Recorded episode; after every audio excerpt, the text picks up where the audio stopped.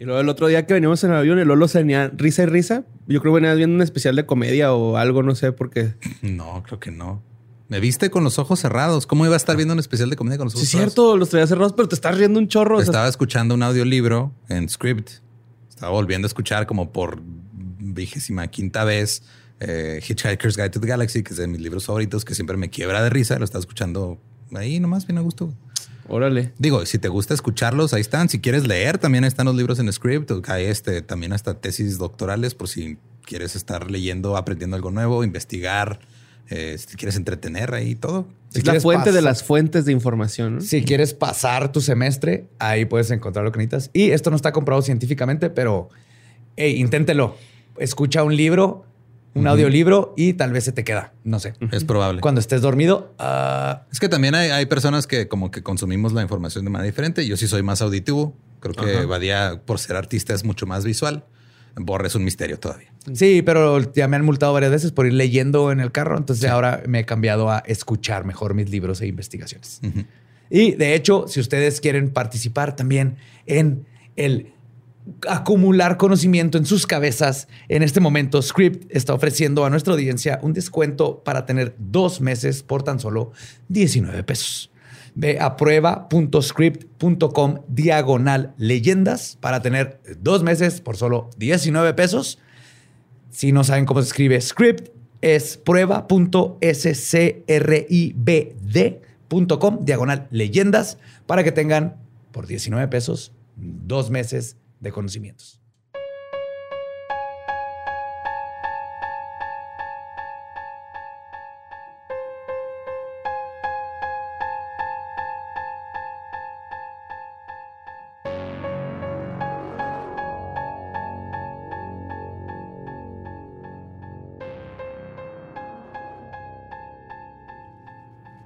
Estás escuchando Leyendas Legendarias, parte de Sonoro y All Things Comedy Network. Es miércoles, ya casi es Navidad. Ya casi. Ajá. Sí, preparen, preparen sus estómagos para pavo desabrido. o bacalao, si está en otro lado. o esos- Emulsión de Scott, ¿te recuerda o qué? Básicamente es horrible. Es horrible. Pero ese era el hígado de bacalao. son, son tradiciones. güey. Son, son tradiciones. También Uno- el racismo es una tradición, pero son cosas que se tienen que terminar. Ok. Sí, Eh, acabo de comparar bacalao con racismo. racismo. Claro, porque eso tiene mucho sentido aparentemente en la mente de José Antonio Badía. Y este, pues van a pasar Navidad escuchando cosas horribles. Que Sí, sí, está todo preparado bien bonito para que pasen Navidad y luego Año Nuevo. Ahorita que están todos reunidos, este, escuchando de las cosas más horribles que han pasado en este mundo. Ajá, así que los dejamos con el episodio 147 de Leyendas Legendarias. We got a bunch of fries, of course, because when you're Mickey D's, you got to get fries. Delicious. Frank wanted to stay and, and hang out in the McDonald's play place. Um, yeah, it was fun in there. It was, it I was so like, nice. no, that's for kids, Frank. then he what are got you doing? stuck You on the can't- slide, and we were like, Frank, we got to get back to set.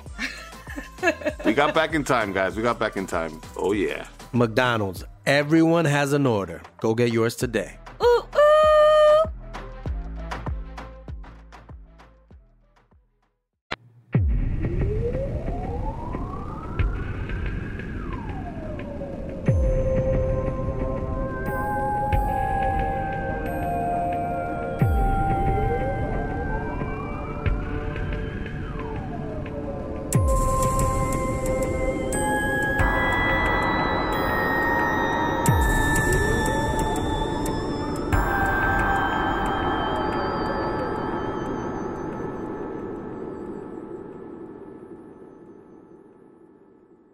Bienvenidos a Leyendas Legendarias, el podcast en donde cada semana yo, José Antonio Badía, le contaré a Eduardo Espinosa y a Mario Capistrán casos de crimen real, fenómenos paranormales o eventos históricos tan peculiares, notorios y fantásticos que se ganaron el título de Leyendas Legendarias.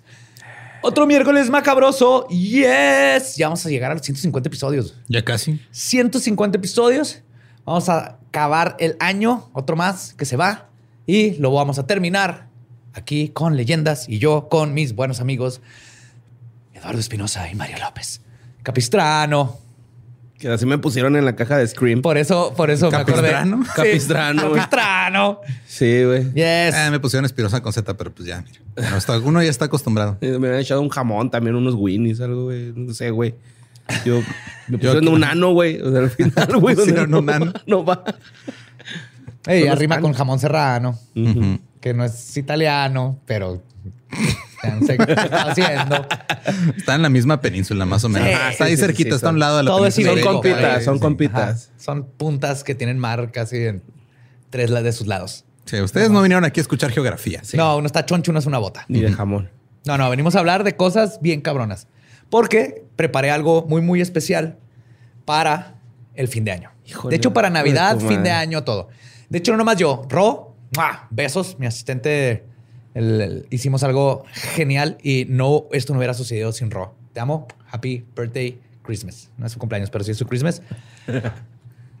ok. En leyendas legendarias hemos hablado de muchas sectas. Desde Oh suicidios colectivos hasta asesinatos aislados. Pasando por abuso de poder y estafas maestras, las sectas son una amenaza real que sigue vigente. Los objetivos de sus líderes suelen ser personas perdedoras, con crisis existenciales, baja autoestima, problemas económicos y un líbido fuera de control. Pero la secta de las que hoy les voy a hablar pasó de esperar pacientemente el fin del mundo mientras que destruía la vida de sus miembros a convertirse en un malo de James Bond que literalmente decidieron comenzar el apocalipsis ellos mismos. Esta es la historia de cómo un hombre ciego y con sobrepeso se hizo pasar por la reencarnación de Buda e intentó acabar con el mundo. En una narrativa que conlleva asesinatos, conspiraciones, una empresa multimillonaria, atentados terroristas y que culminó con el ataque de gas sarín en el metro de Tokio, dejando a 12 muertos y casi 6.000 heridos. Esta es la historia de Shoko Asahara y el culto asesino Om Chunrikyo. Ay, güey. Om Chunrikyo. Y está tan hardcore este pedo que va a ser en tres partes para que no te agarre de sorpresa. Ok. Entonces va a ser algo que se va a expandir para que con sus familias en Navidad escuchen cómo matan a gente y luego en Año Nuevo matan a más gente y cada vez se va poniendo peor. Especial de. Navidad. Om Chunrikyo. Sí, está mal. Conozco poco, pero de lo que conozco sí está de what the fuck. Te lo voy a resumir, güey. Imagínate si Jim Jones Ajá. hubiera sido taco. Sí. Y no es, no es por ofender. Tiene, tiene mucho que ver. Ahorita voy a llegar a eso, güey. Pues Pero sí, digo, pues. el tener una mascota que es un chango, más o menos. Más o menos. Pero esto lo va a llevar más lejos. Ok. Entonces, sí, pues comencemos con la saga de Om Shunrikyo. Pues Shoko Asahara nació bajo el nombre de Shusu, Shizu Matsumoto el 2 de marzo de 1955 en la ciudad de Kumamoto, localizada en una isla al sur de Japón. Era el sexto de siete hermanos, hijo de un artesano de, de tatami. Como el negocio del padre nunca le fue tan bien, la familia Matsumoto vivía en una situación de pobreza muy fuerte. Además de la precaria situación económica de la familia, Shizuo nació con glaucoma, por lo que estaba totalmente ciego de un ojo y parcialmente ciego del otro. Además, no era el único, ya que al parecer, por una maldición yokai de la familia, uno de sus hermanos mayores también estaba ciego, pero él sí completamente ciego. Ok. Y de todos modos, el- este güey se burlaba de su hermano mayor. Ah, ya se puede ver poquito. Sí, El Pocaluz le decían, ¿no? Ese poco me gusta un chingo, güey. El poca luz con el Pocaluz. fundido. el Pocaluz y el fundido güey, eran los hermanitos. Sí, güey. Pues entonces la familia decidió llevar a Chizuo a la escuela de invidentes junto con su hermano mayor y un hermano menor que no tenía problemas de vista, güey. Pero el gobierno de Japón les daba un subsidio a la familia por cada niño ciego que asistiera a la escuela, güey. Tú hasta ahí que no ves, mijo. Además de vales que pudieran comer gratis. Ajá. Se ponían lentes de sol, güey. No, sí, con su bastoncito. O nomás los volteaba acá. Ajá, se hacía el ciego y ya se hacía. Yes.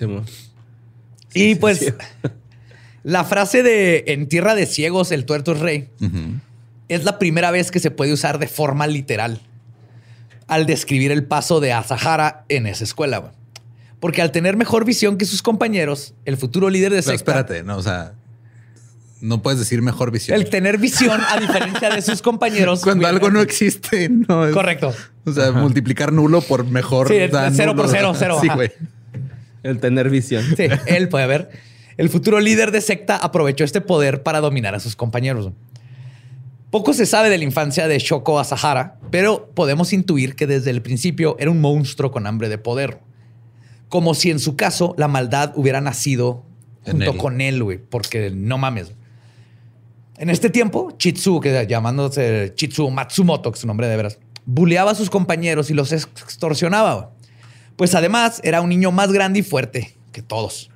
Luego creó un negocio clandestino en el que llevaba a sus compañeros ciegos de la escuela a restaurantes y a cambio ellos le pagaban la comida. Pero después se le ocurrió otra gran idea para hacer más dinero. Llevarlos, pero estando ahí, los amenazaba diciéndoles que si no le daban dinero extra, los iba a dejar ahí Oh. sin guía en el restaurante, güey. pinche mierderita, Wow. güey. Porque le decía, yo te dije que te traía, pero no te dije que te iba a regresar. Eso cuesta extra, compa. Preste. Ah, güey, pinche mierdero. Yep. También hasta el mismo cuando llevaban a cortarse el pelo, a todo. Chingo a todo mundo, güey. Para desgracia de sus compañeros, en su infancia y adolescencia también entrenó en el arte marcial del judo y llegó a ser cinta negra, güey. Lo Ay, cual le dio todavía más poder ante sus coetáneos. Si me ¿Qué digo para- Está Putin, güey, que también hace judo y Digo, ¿qué tanta diferencia era para sus este, compañeros y todas las cintas las veían negras? Sí, no es como que puedan sentir la textura del color, güey. O sea, ¿Quién sabe? Es Japón. ¡Ah, huevo! ¡Ey, ey! Es Japón, güey. Sienten tu ki. si la echan en vapor, ¿no? Y luego. La huelen. Sí, cinta naranja. Se dice que este, en esos tiempos agarraba a sus compañeros, les enseñaba judo y luego los obligaba a agarrarse a madrazos para ver si le hacían caso, güey. No mames, De que inventó los paralímpicos. Sí. Tenía peleas clandestinas de ciegos. peleados Es que era un gran judo, negocio, nada más él podía describir qué estaba pasando, güey. Las organizaba el boletaje, güey, claro, güey. Oye, gané yo. No, no, no. Pero tú está tirado en el piso. No es Y si- cierto. y si alguien hacía el movimiento ilegal, se hacía de la vista gorda. Creo que en su vista delgada, güey. No tenía medio. Pero entonces De la vista tuvo tenue. sobrepeso, ¿no? Sí tenía sobrepeso, ¿no? ya después. Sí, ya después. ahorita Ah, ok, ahorita todo está mamer. Acá. Ajá. Jackie Chan. Sí, Jackie Chan, jovencillo. Ay, no, un Jackie Chan es chino. Sí, de hecho. No, de Hong Kong, ¿no? Hong Kong. Ok. sí, bueno, no depende, depende de qué parte Yo- de China me le preguntes si Sí. es chino. Yo me refería a su destreza, ¿no? Así, güey, Ah, sí. Pero Chitsuo tampoco era todopoderoso. En todos sus años de preparatoria intentó convertirse en presidente de su escuela y fracasó el primero, el segundo y el tercer año consecutivamente. No mames, como AMLO, güey. ¿Y eventualmente hizo su propia secta o qué?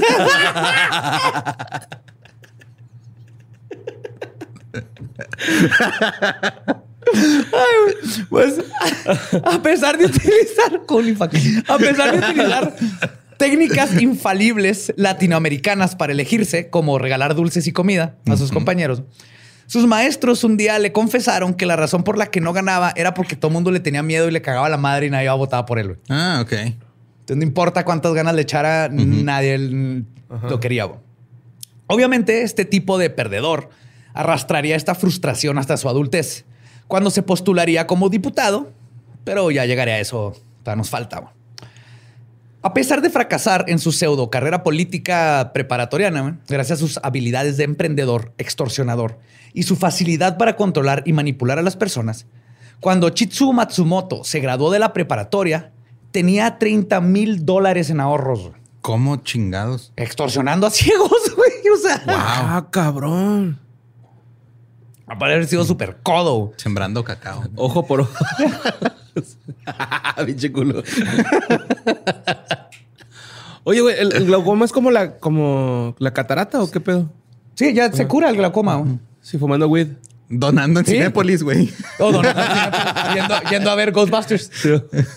No, pero sí, este, o sea, es como manchas blancas en los ojos acá. ¿o Sí, no sé si es lo mismo, si catarata es como le dicen al glaucoma, que No creo sé. que sí, No. suena a como término, este, ¿cómo se dice?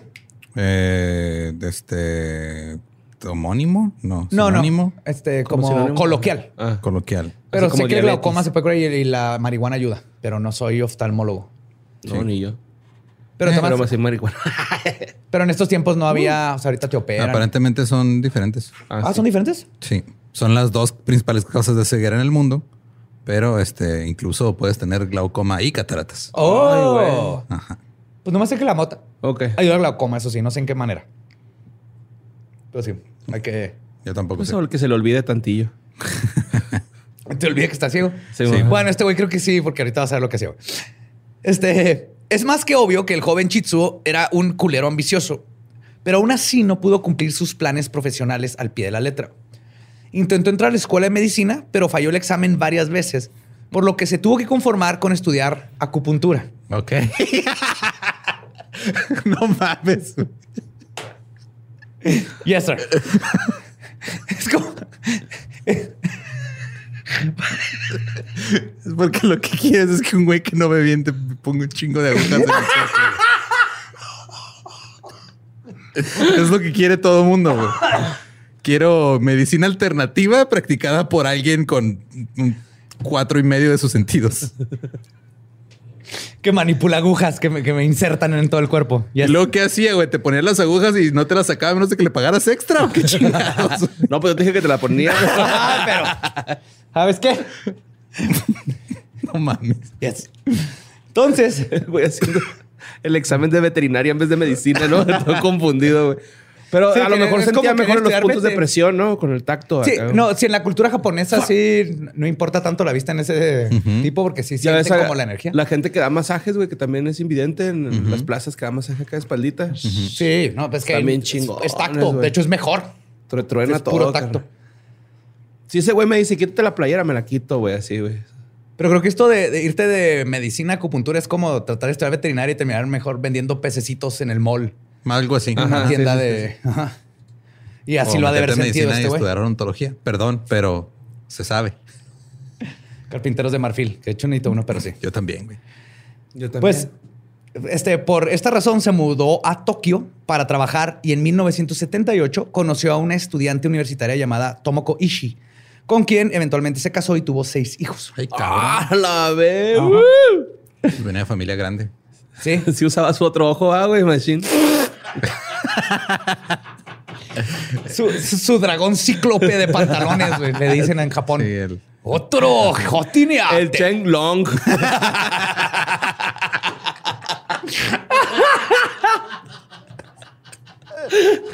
Ay, Ah, y de hecho creo que Chenlong significa dragón. Es el de Goku. sí, sí. Pues el camino de... El de. Ay, sí, de Goku. Es de Goku, Sí, ¿no? es de Goku, Voy, por mi Shang Long. Ahí lo Pues tantas veces acogió las esferas que sí, prácticamente era de él, güey. Pues sí.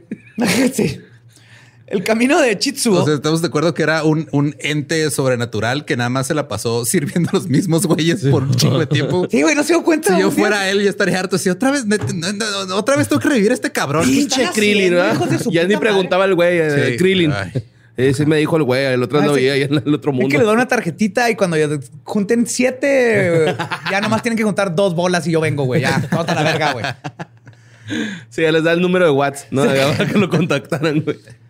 Pues, El camino de Chitsuo se eh, redireccionó de la ciencia a la espiritualidad. Y como sucede con todos estos líderes, siempre se vio permeado por su cualidad de farsante. Todo comenzó a principios de los 80. Chitsuo Matsumoto abrió una tienda que vendía medicina alternativa de China. Pero en realidad, Matsumoto lo que estaba vendiendo eran cáscaras de mandarina remojadas en alcohol, por la cual cobraba hasta 7 mil dólares por un tratamiento de tres meses. Por, eh, que era básicamente una pócima que no sirve para absolutamente nada, güey. No mames. Y justo fue arrestado por esto en el 82, porque estaba vendiendo medicina falsa. Como la Pero aromaterapia. ¿no? De esos botecitos de perfume que venden, que todos huelen a pachuli, güey. Te dicen, esto es para abundancia en dinero. Ah, sí. Esto es para el amor. Obviamente, cuando los, sus clientes más grandes eran extranjeros que decían, oh, sí, medicina alternativa del oriente, dámelo. Y era mandarina en alcohol. Ajá. Ya un judoka, acupunturista y menjurjista, eventualmente Matsumoto se hizo fanático de la yoga y se convirtió en un excelente practicante. güey. No mames, güey. Se recluyó a leer libros de esoterismo y espiritualidad y viajó a los Himalayas para aprender de los grandes de esta práctica ancestral. Es como el CV de Ricardo Ponce. ese- Sí, güey. Sí, ahorita está en yoga, güey. Sí. No, yoga master y la madre nomás. No, no, ya estudié con los mejores maestros. y Tómate Sí. mi, mis gajos no. de fresa en miados. Pues en el budismo se dice que para alcanzar la iluminación se necesita más de una vida. Pero Matsumoto regresó a Japón iluminado. Incluso hay testigos que dicen que en Nepal solo meditó cuatro veces antes de regresar a su casa, güey. Pero eso no es lo importante. Pero eso no lo detuvo de subirlo a Instagram con frases mamalonas. Exactamente. Iluminado, vibrando alto, va acá chido. Yes. Con su sombrero de Undertaker Uf. acá.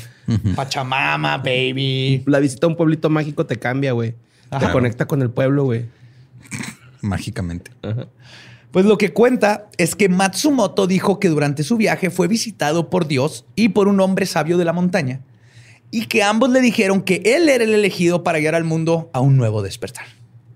Obviamente fue el único que los dio. Claro. Y que los medio vio. Ajá. Pero sí. Era una cabra, güey, que andaba ahí perdida. que tengo que salvar al mundo. Mi maestro Del con, apocalipsis. con piocha. que tengo que vivir deliciosamente. Pues así, en 1984, Matsumoto abrió una escuela de yoga que vendía bebidas medicinales y donde predicó una mezcolanza de budismo, hinduismo y una serie de creencias occidentales. ¿Y en, qué- en cuál cuadra de la condesa la fundó? perdón?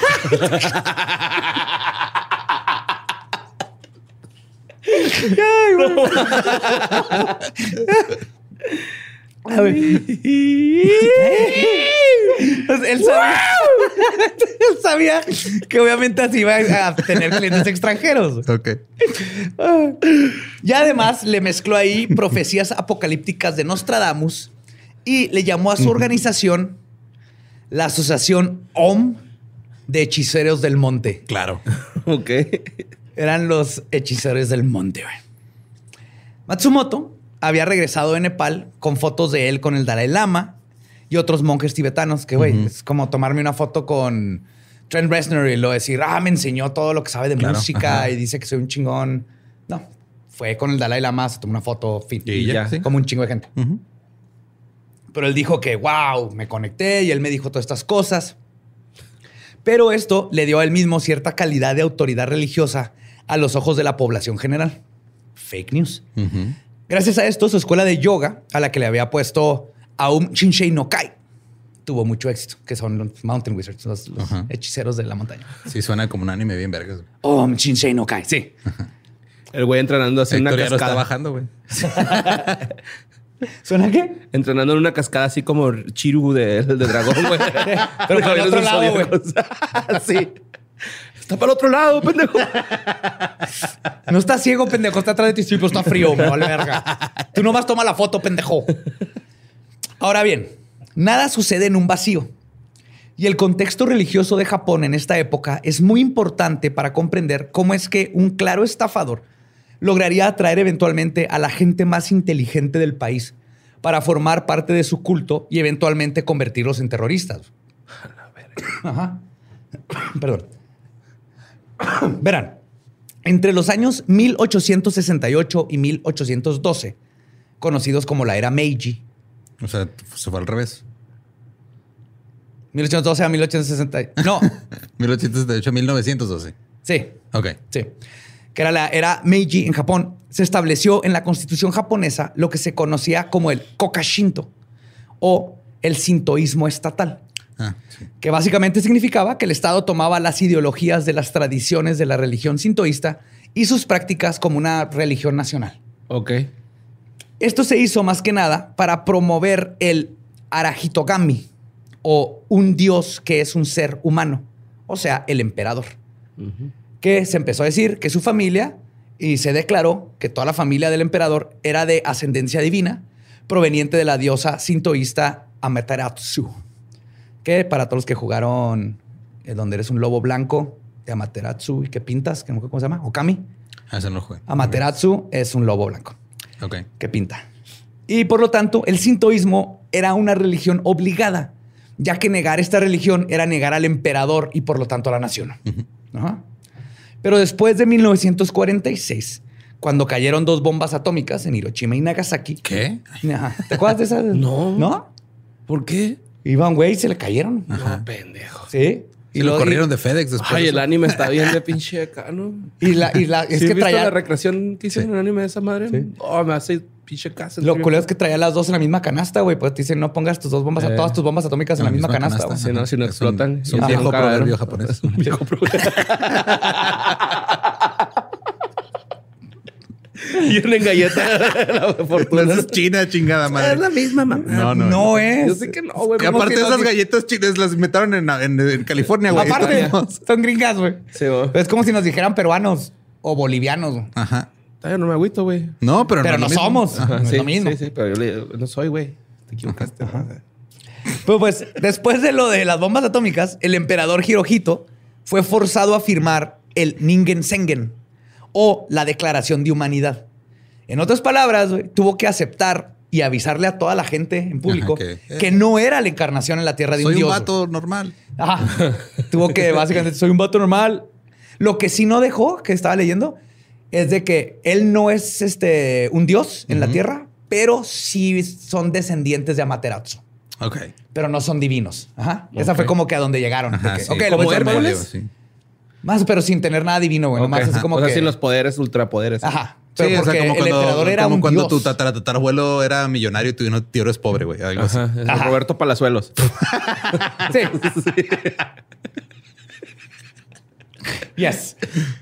Esto fue parte de los acuerdos de rendición de Japón. O sea, fue parte de lo que los forzaron a hacer. Pero cuando sucede esto, Japón se quedó sin religión oficial y básicamente obligada. Y durante las siguientes décadas, este vacío espiritual fue llenado por otras religiones. Desde las clásicas, como el budismo, hasta, unas de las, hasta unas más extremas, como una que cree que Jesús huyó de Judea en el año 33 Ujú. dejando el cuerpo de su hermano Isukiri crucificado en su lugar. Llegó a Japón, se convirtió en un agricultor de arroz, murió a los 106 años y está enterrado en la provincia de Matsu. Ok. Es una religión que existe en Japón. Ajá. Iba a buscar las esferas del dragón para ver a Kiri. No, pues Jesus fucking Rice.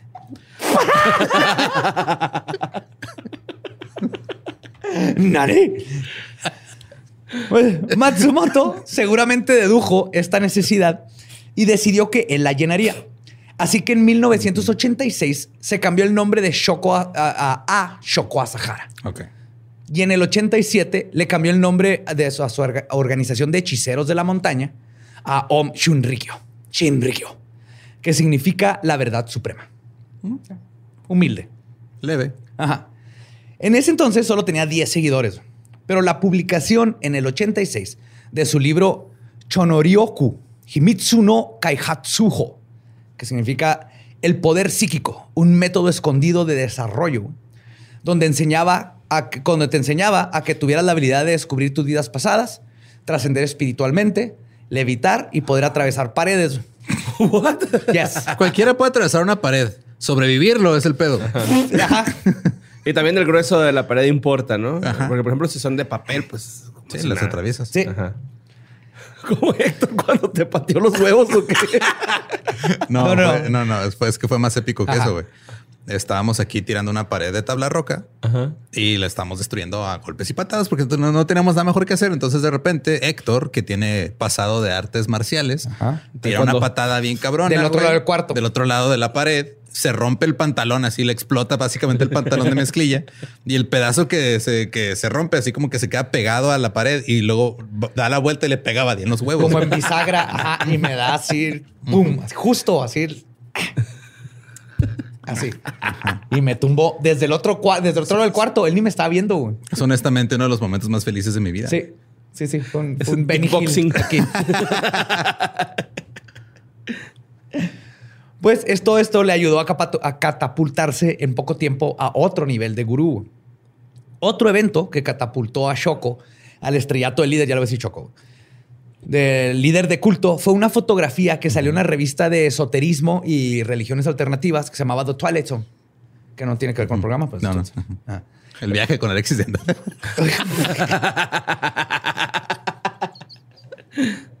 Saludo a Alexis Danda, que Ah. sí está chido su podcast. Hermanita Sonoro. Sí, Sí, saludos. bueno. En ella, el líder estaba en posición de flor de loto, levitando varios centímetros sobre el suelo. Esa es la Ay, foto. güey. Dicha imagen Con el alambre, ¿no? Como los que se ponen ahí en el, en el centro. No, no, no. Esto, güey. O sea, esto se convirtió en una prueba, entre comillas, del carácter divino de Shoko Asahara. Ujú. Y junto con su discurso publicado a la fo- con la foto, más gente comenzó a interesarse. Pero se descubrió que, o sea, obviamente tiene un truco la foto, pero el truco creo que es tan sorprendente como si hubiera levitado, literalmente. Ok. Lo que pasa es que Asahara era muy bueno para impulsarse con los muslos. O sea, tenía un chingo de fuerza en los muslos. Ah, cabrón, y Entonces, ya en como flor de loto, ajá. básicamente brincaba así con las rodillas, o sea, moviendo los piecillos, así como, Como mariposa. como mariposa. oh, oh, y podía brincar así, plop, plop, plop, plop, plop. Entonces brincó y le tomó la Como foto. Nick, el de el que escribe libros de autoayuda. Pero con los músculos de sus piernas. Ajá. Ok. Así es como lo hizo. Oye, sí está muy cabrón ese pedo, la Sí, neta. güey. Sí, sí, sí, está cabrón. Haría TikToks de eso, ¿no? Ese güey ahorita, ¿no? Ajá, yo- Obviamente es muy diferente hacer eso y decir, ese güey está mamadón, a eh, flota, ese güey tiene superpoderes. Sí, no mames, que fuerza. Yo, yo caminé una cuadra, una ligera pendiente hacia arriba en Querétaro y todas me duelen las piernas. Sí, güey. pinches chamorros son lo más débil que tenemos en el cuerpo, güey. Sí. Es el músculo más débil. Pues las creencias de los miembros de Om Chunrikyo en ese tiempo estaban basadas en un sistema de creencias que era una amalgama ecléctica de religiones orientales con occidentales. Específicamente, el libro del Apocalipsis católico, porque neta, fuera de los católicos, hasta los mismos católicos, el único libro que medio les gusta y se saben es el Apocalipsis. Es que está chido, güey. Sí. O sea, sí, la neta. Único que tiene un buen arco Es que es la narrativo, parte de acción, ¿no? fantasía, Ajá, tiene exacto, sí, acción, güey. tiene dragones, prostitutas, todo. Entonces, fuera de los católicos, ese es el libro que se sabe los no católicos. También estaban los escritos de la revista de ciencia ficción Mu, Mu Magazine, Ok. que era tipo la de Twilight. Las mejores bancas de Pero, o sea, el- ponte a pensar, en esos tiempos en Japón apenas estaban entrando todas estas ideas esotéricas y de otras religiones y todo. Entonces, Sí, los le agarró ayudó de mucho. sorpresa a todos. Ajá. Este, también se basó este, Om Chunrikyo en el libro de Foundation de Isaac Asimov. Ah, qué la. Ahorita una serie en Apple TV. Apple. Mira, acabo de aventarte una ahí gratis. ¿eh? ¡Pum! No, VPN, ¿dónde está? uno los- hasta, que, hasta que pague. Tu serie es inspiración ajá, de uno de los peores ataque- ataques terroristas ever. Ay. Y no solo de Foundation de Isaac Asimov, sino que de animes post-apocalípticos como Space Battleship Yamato Ok. y Conan, el niño del futuro No mames. de Hayao Miyazaki, güey. yes. Sí. No mames que se basó en Conan, güey. Conan, sí, güey. Es que todos estos, cuando empezaron anime, el manga y todo eso, venía de la postguerra, güey. Son puras ideas postapocalípticas de sobrevivir a las bombas y todo esto. Entonces, ahorita van a ver cómo empezó a conectar todo esto, este cabrón. Y Foundation lo que hizo es que Foundation se trata de un matemático que encuentra una fórmula donde va a valer verga todo, entonces necesita las mejores mentes para como hacer un... Para un- despejar X, para que no se acabe todo. Ajá. Más que nada, es como para dejar un Wikipedia para Sí, que a huevo se va a acabar todo, pero que tarden menos en reconstruir. Y esta, esta va a ser parte de la fundación Ah, de Om Chunrikyo. Esta idea de lo- lo me- los mejores para reconstruir cuando se acabe todo.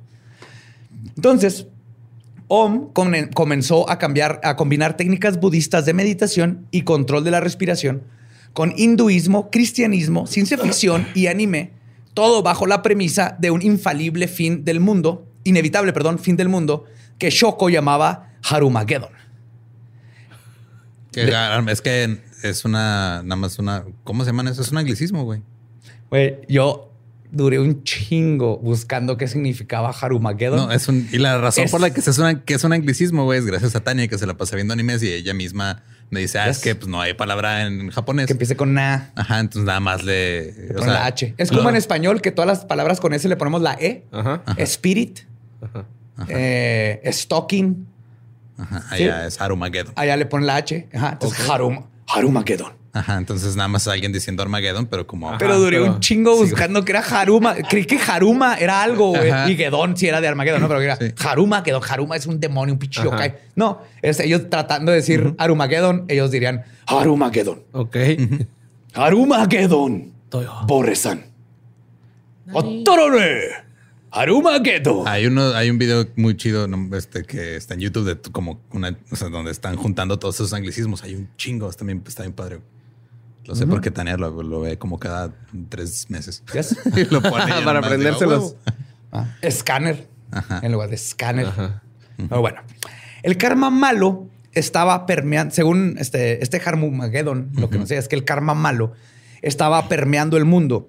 Y es por eso que la catástrofe se aproximaba. Y la única forma de evitarlo era si se lograban, se lograba que 3.000 personas fueran iluminadas o se hicieran budas, en otras palabras, Ok. y luego fueran mandados a todos los extremos del planeta para salvarnos. Ok. Sí, muy Neon Genesis Evangelion Sí, sí. con Ajá. mil Está- cosas. Está muy loco ese pedo. Obviamente, Shoko Asahara decía que la reencarnación de Buda y haber alcanzado el nirvana la tenía ya él. Sí, Obviamente, ¿no? yo soy. Él ya, yo soy el primero. Necesitamos 2999 más. Ok.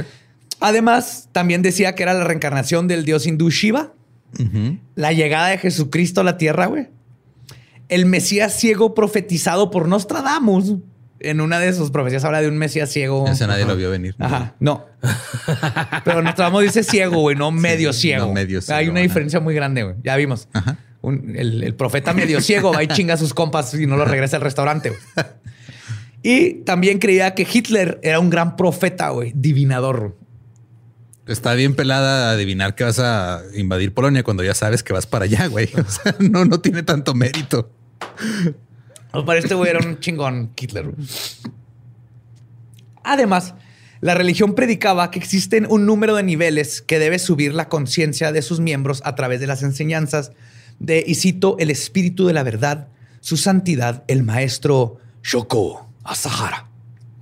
Y solamente las personas que obtuvieran poderes sobrenaturales, es muy importante, güey. Ah, cabrón. Era lo sobrenatural. E- Este culto sí era de, güey, superpoderes. Goku, güey. Ajá, sí. Ajá.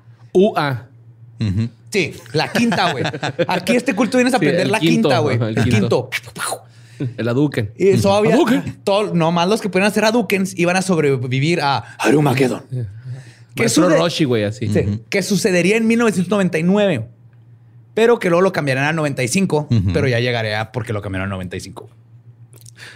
Que si te fijas, está muy diferente a los otros cultos donde lo aplazan. Lo van a aplazado, acá lo adelantaron. Sí, es cierto. Pero claro, los escritos chinriquianos dicen que solo existe una persona en estado nirvana con superpoderes que les puede guiar a tu salvación y ese es Shoko Asahara. Shoko. Shoko Asahara. Pero el líder estaba muy lejos de estar iluminado. güey. Un ex miembro de la secta contó que le dieron la tarea de escribir las, y cito, enseñanzas divinas de Shoko. Pero dice el miembro que el líder sabía poco a nada sobre el budismo y el que lo estaba escribiendo todavía sabía menos. O sea, Ajá. sabía de pasada del budismo y así, aún así se dio cuenta que su gran líder sabía menos que él, güey. Ya.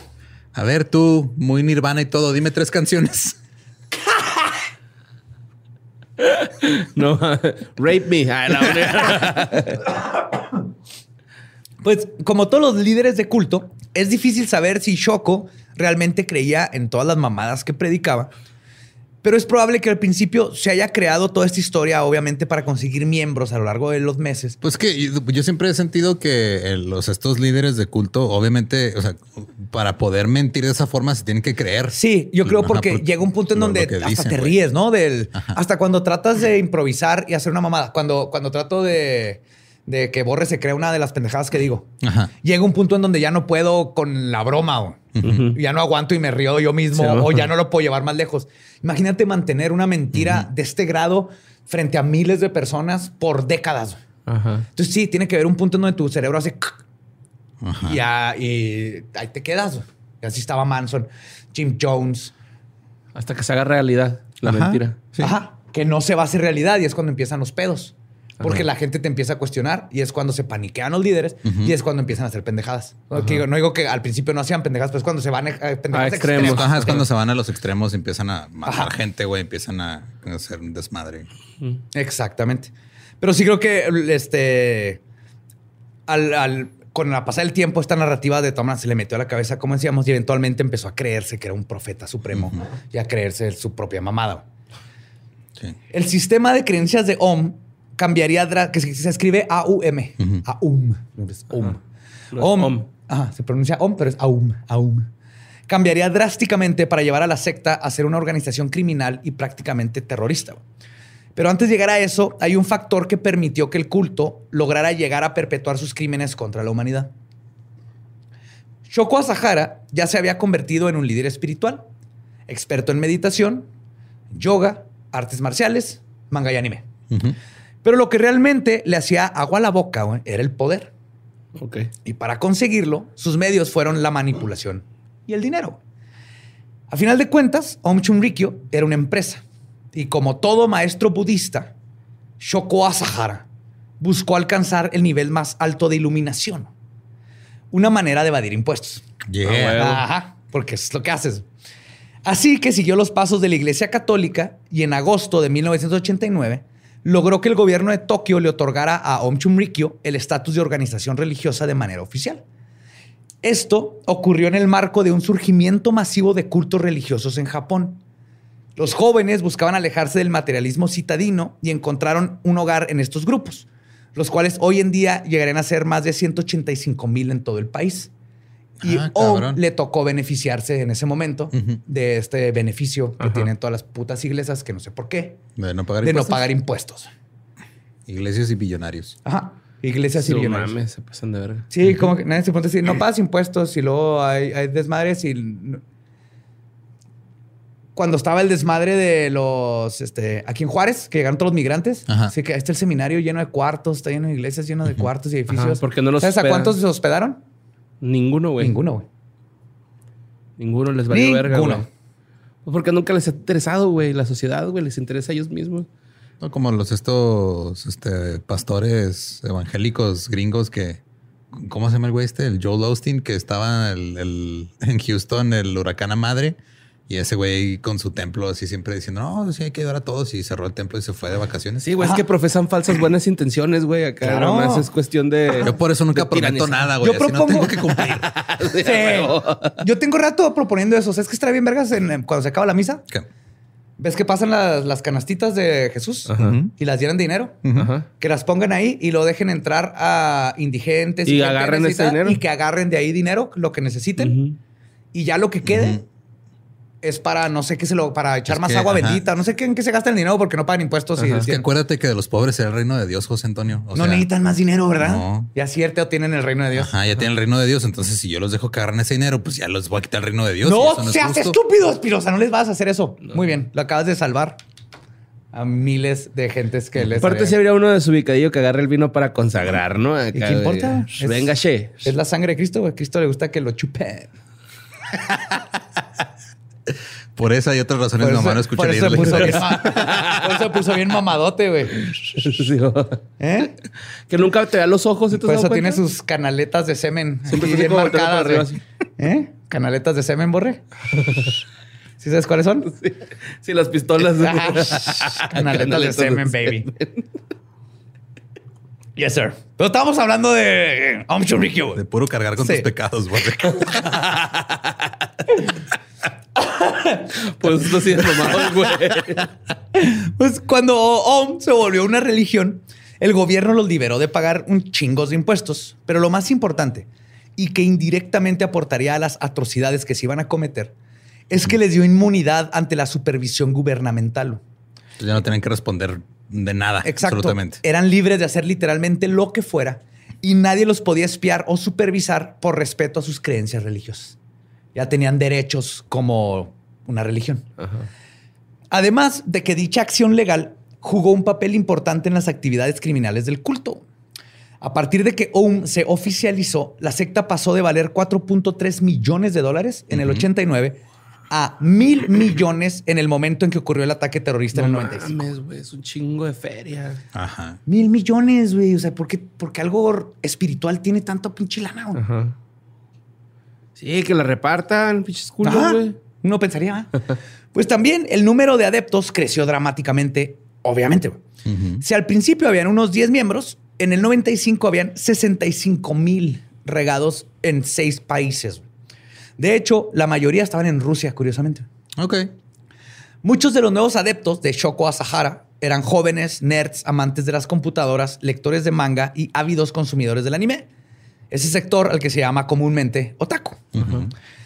Que otaku es una super... o sea, lo ubicamos, pero es básicamente una subcultura japonesa difícil de definir, de definir. Porque es básicamente nace. Gente sudorosa jugando cartas de Yu-Gi-Oh! Es que sí es una definición. Hay un chorro, güey. Leí, dos tesis, güey, sobre los otakus. Es más, podría haber hecho un episodio nomás de tratar de definir otakus. güey. Ok.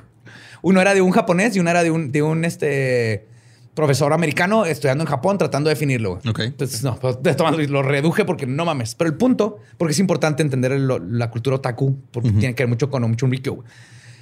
Pues dicen que obviamente nace del producto de la cultura popular postguerra y que incluye desde, y cito, un entusiasta obsesivo que gastaría lo que sea por tener todo lo que está relacionado a su amado hobby, Ujú.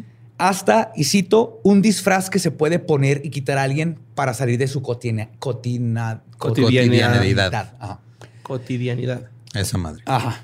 Entonces también hay otra definición en Japón que eh, otaku es este solamente hombres de entre 20 y 30 años que esto. Entonces es- No, pero sí el es contexto es muy importante. mercadológica más Ajá. que nada. sí, es un mercado meta, güey. Sí, pero básicamente el otaku sí va a ser una persona súper apasionada con un hobby, en este caso anime, este manga, y que ama eso y es por lo que vive güey, y le fascina. Y cosplayers. Es, Es parte de- Puede, un otaku puede ser cosplayer, pero ser cosplayer no a fuerza ser otaku. Ah, Ok. exacto. Ajá. Sí, hay cosplayers por conveniencia. Sí. O por el dinero. Se llama Instagram. Ujú. Pues en el caso de Om, su filosofía atrajo a esta subcultura por la obvia relación entre el manga y el anime que consumían y las historias que Shoko había contado y se había robado de los animes que le gustaban.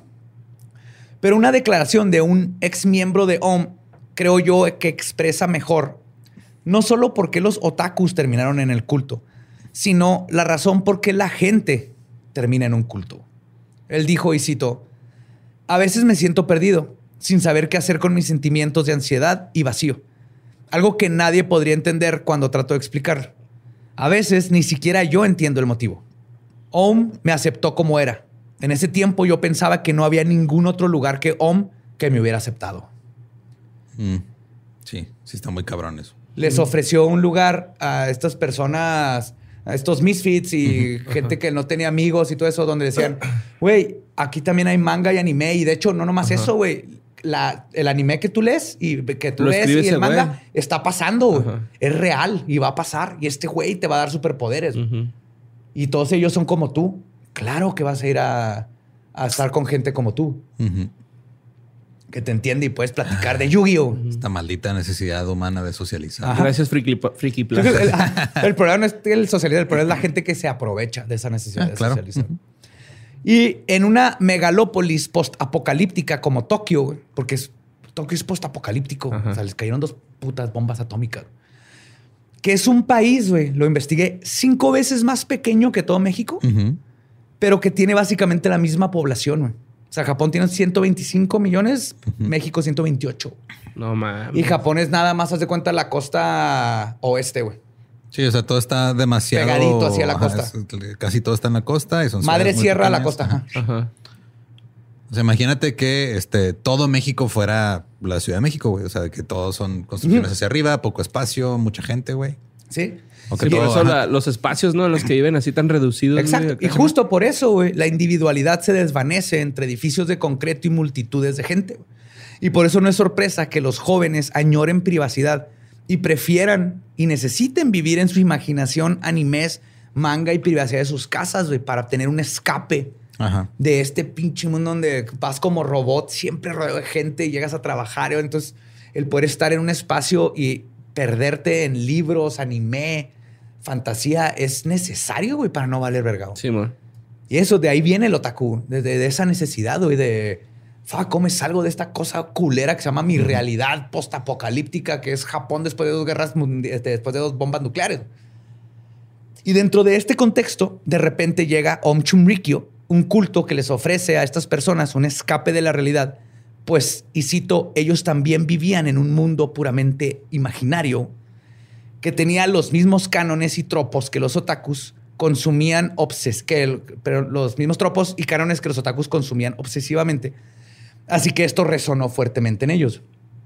Shoko, además de todo, estaba perfectamente consciente de esto. Y a diferencia de otros líderes religiosos que aíslan a sus cultistas prohibiéndoles consumir productos de la cultura popular, que no vean tele, que no lean, que no, ajá, para que no se contaminen, Om se aprovechó de su estatus y abrazó esta subcultura, al grado de que Shoko decía que, y cito, los creadores de manga y anime son los nuevos profetas. Otacultistas, a huevo. Yes, necesitamos esa camisa, güey. Otacultista, güey. Ah. Y de hecho, güey, entre sus estrategias de reclutamiento, güey, y asumo yo que para llegar a la chaviza, güey, Om Chunrikyo produjo una saga de mangas y un anime de una hora de, du- de duración, güey. Lo traté de ver todo. Está No culerote. pude verlo todo, Ok. ¿De qué pero les voy a contar más o menos. El anime tiene un intro clásico de anime ochentero, donde se muestra a Shoko levitando, a- este, convirtiéndose en, en un fénix de fuego, con una canción así, Otoro nerere tokisho, Otoro kotini mochele, Otoro ko. Ajá. Sí. Y está esto, se convierte en un fénix y está haciendo su brinco con los muslos, Ok. a madre, y lo se queda flotando. Sus cultistas están meditando ajá, y lo despiertan su tercer ojo, que es evidente por la electricidad tipo Saiyajin que empieza a recorrer el cuerpo, güey. Y Choco tiene sus dos ojos bien. Eso es importante, güey. No Wow. tiene un ojo virulo, porque tiene un ojo como medio cerrado. Yorkiano. Y el otro, ajá. Yorkiano. Yorkiano, un ojo yorkiano. Ahí lo pueden En ver en, en- Ahí está en YouTube. Este, búsquenlo. Así, haz de cuenta que estás viendo Conan o este tipo de animes, pero súper weird, porque cuando lo ves ahorita y sabes lo que están haciendo, dices, Ajá. ah, la verga, qué pinche miedo. güey". Pero es muy diferente. Es como si Jim Jones hubiera hecho una caricatura tipo G.I. Joe, güey, sobre. Jonestown, güey. Simón. Imagínate la, la cantidad de gente que hubiera traído si ven a Jonestown como algo tipo G.I. Joe, que era algo cabrón en ese tiempo para Estados Unidos. Él lo que dijo es, el anime está cabrón, lo voy a usar para reclutar, güey, en lugar de mandarlo a la verga. güey. El amor siempre va sin razón. Y fue así que llegó a mi corazón. Ay, güey. Pues otro aspecto que atrajo a todos los nerds fue la alta prioridad que tenía la ciencia, ficción, en la secta. güey. De esta manera, Shoko Asahara no solo reclutó a otakus, sino que se rodeó de las mentes más brillantes de Japón. güey. Entre médicos, químicos, biólogos, ingenieros, programadores y arquitectos, Om Chunrikyo se convirtió en una potencia científica y autónoma. Irónicamente, la organización no utilizó este poder para curar el cáncer ni nada de eso, sino para acelerar el fin del mundo. Claro. Pero atrajo a todos los. Porque en Japón siempre. Es que digo, Lo- si la- se acaba el mundo ya no hay cáncer. Ajá. ¿Te digo? A huevo. Yes. Pues entre estos brillantes científicos estaba Seiichi Endo, de 28 años, quien estaba estudiando la ingeniería genética en la Facultad de Medicina en el Centro de Investigación Viral.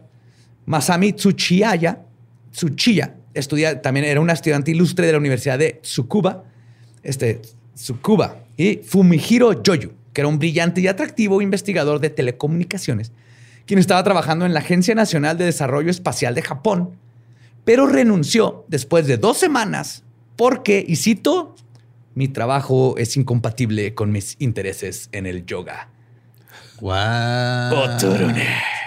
Ya le van a poner a jalar de neta, va. En el- Yes, pues todos estos jóvenes en sus 20 renunciaron a sus futuros prometedores para unirse a la secta apocalíptica. Que entiendo que estos futuros prometedores y todo eso eran, era un plan de nación que tal vez no les... Pero esta secta estaba ahí para cachar justamente a toda esta gente que estaba teniendo dudas de... Porque en Japón está de la verga el sistema educativo, güey. O sea, el- en el sentido de la chinga que te ponen. Por eso tiene un altísimo nivel de suicidios. Es una competencia. Si tienes menos de 10 ya valiste verga como persona. güey. Simón. Y, tiene, y creo que el- son como 36 semanas al año van a la escuela. Sí, güey. aquí un 10 es un lujo, güey, en México. Sí, este mamaste, güey. No era para tanto. Sí, no mames, no estudias tanto, cabrón. Yo una vez cuando estaba en, en YouTube conocí a un japonés que vivió mucho tiempo en Torreón. Entonces me hacía bien curioso conocer a un japonés con actitud de mexicano, güey. Por el güey se ponía a copiarte en el examen y luego no faltaba clase. y ¡Oh, verga. qué vergas! Estaba bien curioso, güey. Para mí sí fue un shock cultural muy raro, güey. Sí, porque allá es, es una pelea. Y de hecho... Pero el güey, este, así ca- cayendo en estereotipos, diseñaba carros bien chingones Ah, güey. y dibujaba bien chingón. Ah, cabrón, Yes. Y al final terminó pues estudiando algo de ingeniería mecánica y ahorita de seguro trabaja en Tesla, una madre así. O sea, aún siendo así, este, para los estándares japoneses, un japonés promedio o incluso mediocre por su actitud mexicano. Como mexicano, era un mexicano bien verga. Qué bonito, güey. Qué bonito. Sí. Pues, pero de hecho, algo que hizo muy cabrón a Chunrikyo que le funcionó fue justamente agarrar este, la, esta disciplina y, y el sistema japonés de educación para, para todo lo que hacían. Entonces, eso no solo funcionaba para que no fuera un shock cuando entrabas tú a un porque ya venías toda tu vida, esa fue la secundaria, primaria, secundaria, prepa, todo lo que llevaste, sino que además este, es un sistema probado de, para hacer robots. Para hacer gente que vaya madre y salga con buenas calificaciones y que el- de competencia y quién es el mejor y todo es así. Entonces fue muy, muy brillante lo que hizo este güey. Oye, pero yo vi en un meme que los dejan dormir, güey.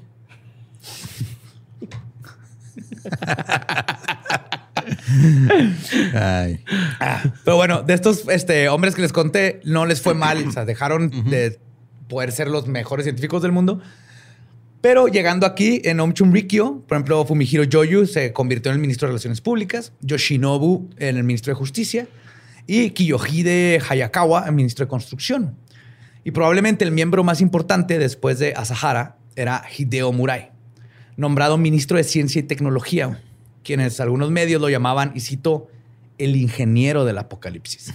Uh, güey, qué gran nombre, no mames. Ese nombre de banda metal, ¿no? Ajá. sí. Pero somos ingenieros del apocalipsis. Sí, pero son puros godines de Delphi, güey, que nomás tocan cuando saliendo del, del jale. güey. Sí. Ah. Bueno, perdón, se llama Aptiv, ya no es Delphi. Pues, en la escuela, Murai estudió las emisiones de rayos X en cuerpos celestiales y al graduarse fue contratado por Kobe Steel, una compañía multimillonaria de electrónicos y biotecnología. Sin embargo, ese trabajo no era satisfactorio para él. Y después de trabajar dos años con Kobe Steel, el comportamiento de Murai se tornó extraño y un día encontró en una librería una publicación de Om Chunrikyo que hablaba sobre yoga y su vida cambió. En el trabajo le habló a sus compañeros sobre cómo la levitación y telepatía son posibles. En su luna de miel llevó a su esposa a Nepal y a su regreso mostró su renuncia a Kobe Steel para entregarle su vida espiritual a Om y Shoko Asahara. Ok. Y a pesar de que los padres de Murai trataron de convencerlo de no hacer pendejadas, el científico de treinta y pocos años decidió mudarse a una celda diminuta que usaba la secta para meditar. Te voy a ver un poquito las celdas. Murai dijo al respecto, y cito, este cuarto es muy pequeño y oscuro para aquellos que quieren escapar, pero si uno quiere meditar, es tan grande como el universo. Ay, güey. Resignación le dicen. Una eso. hora es un año. ¿no? Sí, es el pinche Airbnb que se ve bonito en las fotos y luego llegaste y puta madre, güey. La cama está no arriba de pallets. puto. Ajá. A Shoko Asahara se le hizo agua a la boca cuando su aprendiz le habló sobre cómo podían utilizar las herramientas de la ciencia moderna para empujar las ideas del líder. O sea, ya Choco encontró a alguien que podía poner en fun- funcionalidad sus ideas. Según Murai, habían formas de analizar la sangre, por ejemplo, y las ondas cerebrales de Asahara para probar sus cualidades divinas y llevarlo a otro nivel. No mames. Ah, yes.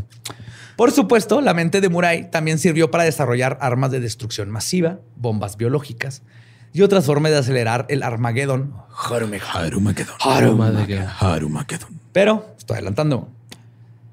Si bien miles de personas sufrieron por los ataques terroristas de Om Chunrikyo, los mismos miembros de la secta también recibieron su parte del sufrimiento, como sucede en todas las pinches sectas. Y ese sufrimiento iba a suceder en la comuna conocida como Kamikuishiki, localizada en la prefectura de Yamanashi. Esta fue construida en agosto de 1988 y como todo buen líder de culto, usó a sus seguidores para que la construyeran a pesar de que no paga impuestos y tenía millones y millones de dólares en el banco. Es que es para que ellos tengan un despertar espiritual. Claro, sí, para eh, que sí, sepan sí, sí, sí. cómo es el pedo, güey. Si Mira, carnal, es que si no sabes poner un soclo, no se te va a abrir el tercer ojo, carnal. Ahí viene en el Yamishmama. Ahí viene. ¿Eh? Así que ponte a enjesar esa pared. no le dicen carnal. soclo, le dicen, ah, soclo. Sí, maestro. Haru soclo. Haru soclo. Oh. Maestro. Pues, Maestro San. Entonces, mientras trabajaban los constru este, todos los, los miembros, horas agotadoras, donde no los dejaban dormir más de cinco horas al día. Y lo peor es que si subías de nivel te dejaban dormir menos horas. Porque eras más chingón. Eras más chingón. Ajá. Ajá, entonces necesitabas dormir menos que los que estaban abajo de ti. ¿o? Sí. pero los sí, dejan dormir, güey. Cinco horas. Pero aparte el lugar tenía las más mínimas comodidades de alojamiento. Dormían en la tierra, construían y luego pasaban el resto de su día encerrados en cuartos sin ventanas por horas escuchando grabaciones de Choco. Esto eventualmente se convirtió en un castigo que podría durar semanas. O sea, te encerraban en un cuarto todo oscuro que nomás estabas oyendo a Choco decir sus pendejadas Ok. por semanas, güey. Y esto aplicaba a los niños, porque acuérdense que como todos había niños en este culto, ¿eh? No se se olvide para en ningún momento que aquí hubieron papás, hijos de su pinche madre, que se llevaron a sus niños. güey. Porque una cosa es tú hacer una pendejada, pero ya involucrar a tu familia, especialmente niños, no mames. Mientras no saca Californication de los Red Hot Chili Peppers, güey. Sí la usan, güey, para torturar, güey. Mm. Los gabachos. También Metallica Y Justin Bieber. y mi Barbie Girl. Y cualquier otra cosa de la cultura occidental que choca con la cultura oriental. Ajá. Yes. Pues en menos de un mes, para septiembre, Choco se frustró en un mes, güey, porque decía que sus seguidores no estaban mostrando progreso. Como güey que se quiere volver influencer. Es que en un mes no me he vuelto viral. ¿Qué pedo con mis seguidores? 560 seguidores, ¿qué pedo? A ver, chavos. O sea, ya les dije, porfa, que le den like a todas mis fotos. Pero no está saliendo. O sea, ya me tomé Ya el les hice un giveaway de una pizza. ¿Qué más quieren de mí? Así estaba Choco, güey. Pues se frustró. Y entonces comenzaron las brutales golpizas y castigos que eventualmente evolucionaron a algo más atroz. No mames. Clásico de cultura. Pero Choco justificaba como necesario para lograr la iluminación, así como entregarle todas tus pertenencias materiales a un chumriquio. Claro. Eso es de a huevo. Al principio, la mayor parte de los miembros de la secta no provenían de universidades prestigiosas. Muchos de ellos no tenían ni siquiera educación universitaria y eran de clase trabajadora. Lo que hacía OM un culto muy atractivo era justamente su enfoque en prácticas ascéticas de yoga, meditación y ejercicios de resistencia corporal, que te decían que el- te iban a liberar de todo el materialismo. Por eso atrajo al principio a mucha gente que estaba perdida mentalmente y económicamente. Pero los métodos que usaba la secta debajo del agua para reclutar y mantener a sus miembros eran, por decir, poco carentes de ética. Om Chumrikyo tenía un departamento llamado Agencias de Nuevos Seguidores que se encargaban de reclutamiento.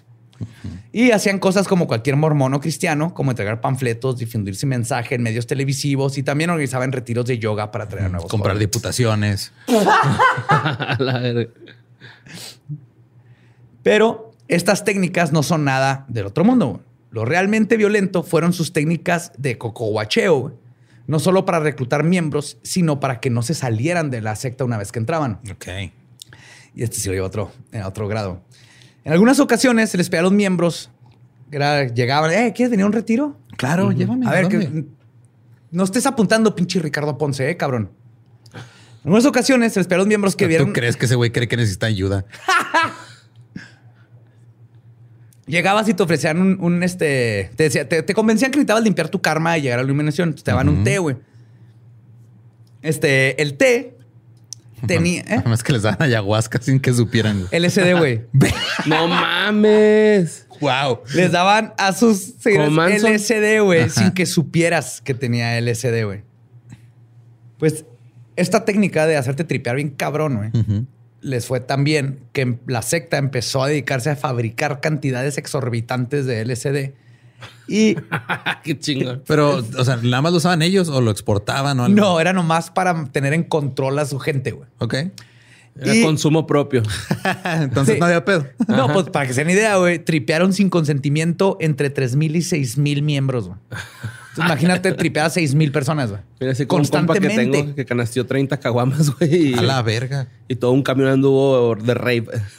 Regreso de un concierto. Porque de repente te echaron la sopa, güey. Entonces te comías tu sopa de calabaza hervida, güey. Ajá. Era agua con una calabaza ahí sin sal. Y wow, empezabas a sentir el Tengo una duda. ¿Allá la sopa de letras es sopa de kanjis? Es muy buena pregunta, güey, porque Es no sé. fideo, güey. es la de fideo, la de letras. Para este güey eran las de municiones, ¿no? en braille, así. Pues los miembros también eh, les empezaron a utilizar cascos que tenían cables que les daban choques eléctricos. 6 volts para los adultos, pero no eran tan niños. culeros, tres para los niños. Y supuestamente... Dos doble As. y a los, a los adultos dos Cs de las Bs, güey, de la cuerda. o sea, no estás meditando bien, ¡cata! Un choque, güey. ¡Ah! Porque supuestamente estos gorros, que eran literal así unas tiras como de cuero mal amarradas, parecían como. Como los de lucha grecorromana. Haz de cuenta, Ajá, con un poquito más de straps ahí. O sea, una momia de película B, güey. Pero les decían que esto iba a conectar sus mentes con las del líder supremo en todo momento, porque también este Shoko usaba la de él, pero no le daba choques electromagnéticos, electromagnéticos, eléctricos. Eléctricos. Y para acceder a este invento, güey, los miembros tenían que pagar 10 mil dólares al mes. Lo rentabas, o sea, rentabas tu casquito que te daba shocks. O si eras muy rico, podías comprar uno en 70 mil dólares. Como cuando antes te rentaban el modem, ¿no? Las empresas de, de internet. Ándale, igualito. Si quieres seguir hablando con tus seres queridos, réntame el modem. No mames. y obviamente también tenían que ceñirse a dietas y programas de trabajo disque ascéticas que en realidad rayaban en lo inhumano. La dieta AUM, o OM, como le decían, consistía primordialmente en camote hervido. Era lo que más comían, camote, que es fácil de conseguir. Ah. Yes. ¿En qué presentación? En pixeleado, güey. chiquito de japonés es chiquito y pixeleado. es que otra vez vi eso, güey. Y si traías LCD, se le salían tentáculos. güey.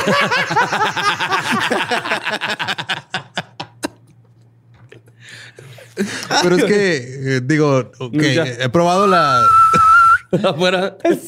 Güey, qué pinche ruido tan culero. Aquí en ¿Cómo Juárez que no- te van a robar, ma, güey? No, deja tú, güey. Yo por pinche gamer, aquí no habían camoteros, güey.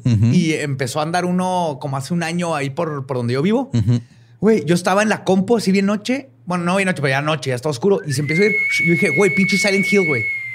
Va a salir Pyramid Head, güey. Se está cambiando el mundo. Es el ruido de Silent Hill. Pero, güey, la otra vez vi un comentario que decía, ¿cómo es la presentación de esos camotes? O sea, ¿cómo te lo dan? ¿En vaso, en plato, No, yo en pedí bolsa? una vez con un compa, con el Jorge Rangel. Saludos. Compramos nomás porque lo oímos afuera de la casa, estábamos pisteando y fue, era plátano y camote. Viene así en un, uno de esos los nachos, esos este, de cartón rojos con Con blanco. lechita. No, nomás así, dos, son dos pinches papillas, güey, ¿Y de camote y Y plátano. plátano. Y ya, ok. Hervido, ajá. Aplastado así, como Gerber, güey. ¿Quién vergas compra camote, güey? No sé. Mira, honestamente a mí las, las papas fritas de camote a mí sí me gustan. De- ajá, sí, están a veces, chidas. depende con qué lo está combinando. Sí, El pero, el- pero el camote así tal cual no, no me llama. No, Y más cuando es así. con mostaza dulce esa... Puré. Ay, ya me dio hambre, Pero fíjate que la otra vez, güey, vi que trabajan como en equipo. O sea, son un crew, güey. No, es neta, güey. el Así como, camotín. así como los paleteros que llegan a una unidad, güey. Así. Y él les da el camote ya. Ajá, sí, una vez vi unos güeyes ahí por mi casa, güey, subiendo tres carritos de camote a una troca, güey. Ok, La pues mafia como- del camote, sí, güey. güey. Son franquicias, güey. Es como McDonald's. Simón, eran así un viejillo, güey. Dos señores y, y- Así como y la los, troca. los budas de Choco, güey. Como franquicias budistas, güey. pues la dieta de Om, les decía, este, apenas les daba los nutrientes necesarios para llevar a cabo sus tareas del día al día, güey. Un ex miembro contó que lo obligaban a tomar una infusión con un medicamento desconocido, así como a tomarse dos galones de agua caliente diario. Proteína de barba de regil, güey. Ketamina y un vino. Y dos galones de Oh. agua caliente diariamente. Dos galones, güey. Para chingo. limpiar la popó. Ajá. Y de hecho, Para les, limpiarla, no, pues para sacarla. les hacían Sí, o enemas, sea, güey. adentro. Tener un procedimiento de limpieza intestinal y todo esto. es de- ¿Enemas? ¿Enemas las hacían? Ajá, porque todo esto te quita los poquitos nutrientes que tienes, güey. Entonces siempre estás jodido, andas en el SD, güey, no estás con tu familia. Ah, yo de güey, tu mundo se come-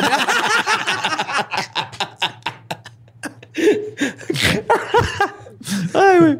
Pues cuando años después la policía encontró las instalaciones de OM en Kamuki Shiki, encontraron a 50 personas con un estado avanzado de desnutrición y de- y deshidratación. Muchos de ellos estaban semi-inconscientes, pero las técnicas que habían usado para reprogramarlos funcionaban tan bien, que las personas estaban tan cocoguachadas que se rehusaron a recibir atención médica, güey, porque decían, no, güey, es que así tengo que estar, si no, no me va a salir el tercero. No va a poder hacer un kamehameha, güey, si me salvas, güey. Todos en la fila así. No, es que si va a salir Toby y Yang Druga. Ay, güey. Además, Cuando salga este episodio ya, ya vamos a saber, ¿verdad? sí, Fuck. vamos a ver. Pues además, es común, en, como es común en líderes de sectas, Shoko no obedecía las reglas que él mismo creó, güey. ¿Qué? Mientras sus seguidores subsistían de vegetales y agua hervida, güey, él le ordenaba a su chofer que lo llevara a su restaurante favorito a desayunar. KFC. ¿O cuál es su restaurante favorito? Él se sabía la treceava especie secreta, güey. Ah, ¿Eh? La que no anuncian. Sí, la- la- ¿Eran 11 o 12? No sé, pero él sabe la la, receta 13. secreta. Fuck. Ajá. En, Qué una, rico se antojó, güey. en una ocasión, mientras Shoko se estaba echando un banquete este, pantagruélico, güey, su conductor estaba ahí parado, nomás viéndolo comer, güey. Para añadir insulto a la Quiso herida. decir algo, pero no pudo. Para añadir Era mudo el güey. Para añadir insulto a la herida, el líder le dijo a su conductor que estaba probando su obediencia. güey. Pues al verlo le dijo, "Ale, como me estás viendo romper las reglas güey, de Om, entonces tal vez esto te haría dudar de que soy el Mesías. güey. Pero si tú dudas que soy el Mesías porque rompo las reglas a propósito para probarte, entonces no estás listo. Pero si no has perdido fe en mí, vas por buen camino. Esto No es una prueba. mames. This is a test. Ajá. O sea, güey, de sacarle la vuelta así bien cabrona, una pendejada. Lo culero es que funciona porque ya cuando te tienen Ajá. tan jodido física y mentalmente, ya hasta ni ponle que digas, ah, es un pendejo, pero no tiene ni energía, güey. Pero para- bueno, ya va a construir el aeropuerto. Que la verga. A la verga. Pues de hecho, Shoko a Shaha- a Sahara le encantaba comer, güey, y nadie lo cuestionó cuando vieron cómo su dios subía de peso frente a sus ojos, literalmente, mes tras mes, güey. Se terminó convirtiendo en un Buda, o sea, estaba fit. Normal, güey, cuerpo normal de, de Pues, japonés, judoka. Y terminó siendo eh, Buda. Con Con su japonés así de, de sumo. Que además, ajá, no tan, no tan sumo, pero sí. No, pues los sumos Porque están los sumos están mamados. Sí, están mamadillos, güey. Y aparte se dejó, obviamente desde el principio se dejó crecer el pelo y la barba para verse más pinche este, Jim Morrison. Ajá. Espiritual. Sí, sí, a huevo acá. Y claro que utilizar estas prácticas coercitivas y violentas rápidamente llevó al culto a como un asesino en serie cruzar la línea y matar a alguien. Y como igual que un asesino en serie, todo cambia a partir de eso. Entre septiembre y octubre, Majima Terayuki fue asesinado sin querer durante una de las prácticas ascéticas donde fue sumergido en agua que eventualmente le provocó complicaciones pulmonares y falleció. Entonces te meten en agua hirviendo, se enfría, el punto es que le dio pinche pulmonitis. güey. A veces en el lago en el que vieron el camote, güey. Ah, qué asco, güey. No, no se puede confundir esa agua con la, Ay, con las la- hebreas donde se baña suelta. Choco, güey, porque No, la no. de Choco sí ¿Sí es les gusta a ustedes esa madre, güey? ¿Las cuáles? El pinche camote, sin albur. No, ahorita dijimos que no. Ajá, güey. ya. Ah, sí, es cierto. No, no, ya, ya llegamos a la, a la decisión. Estoy tan confundido en este momento porque tengo hambre, güey. decisión parlamentaria de Liga Legendaria. No nos gusta el camote, güey. ok, sí, no nos gusta. Here, here.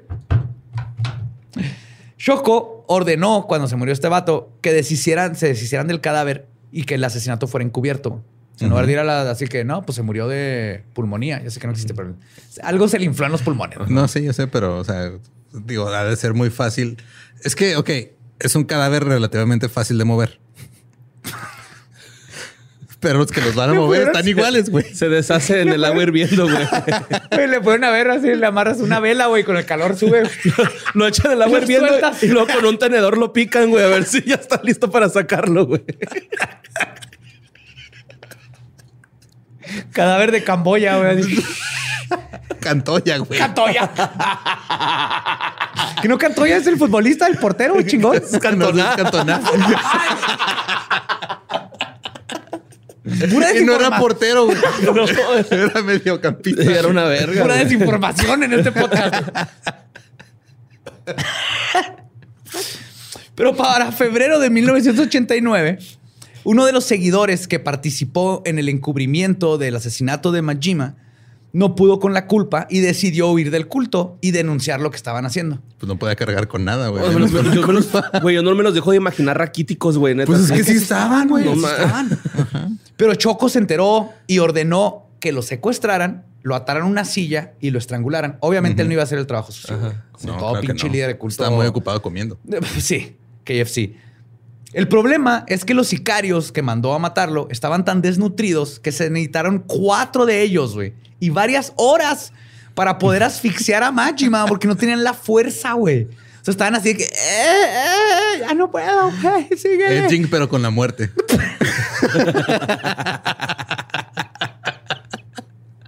No mames. El güey así, bien prendido. Sí, ah, me van a matar. Mero me voy. Ay, no. me, fui. imagino al güey así esperando morirse. Sí.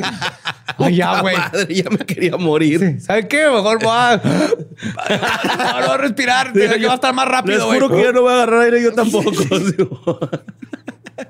No, que el- luego mañana para continuar con la ejecución. Por mí no hay pedo, güey. Sí, neta, estamos bien jodidos, güey. Luego mañana, güey. ¿Quieres No, me está doliendo la cabeza. Un camote, güey. Me dan Mientras... doble camote mañana para que me puedan matar bien, por favor. Y aquí es importante introducir el término de POA, que es una idea Uno de los teletubbies. Sí, Ese es Poe. sí. No, ese era el escritor, güey. Ah, también, también el Teletubby morado era Poe. ¿no? El rojo. Pero era PO, Po. Pero, ajá, ah, el otro era Poe. Poe. Pero el POA es, una, es un concepto budista para hablar de la reencarnación en una existencia superior.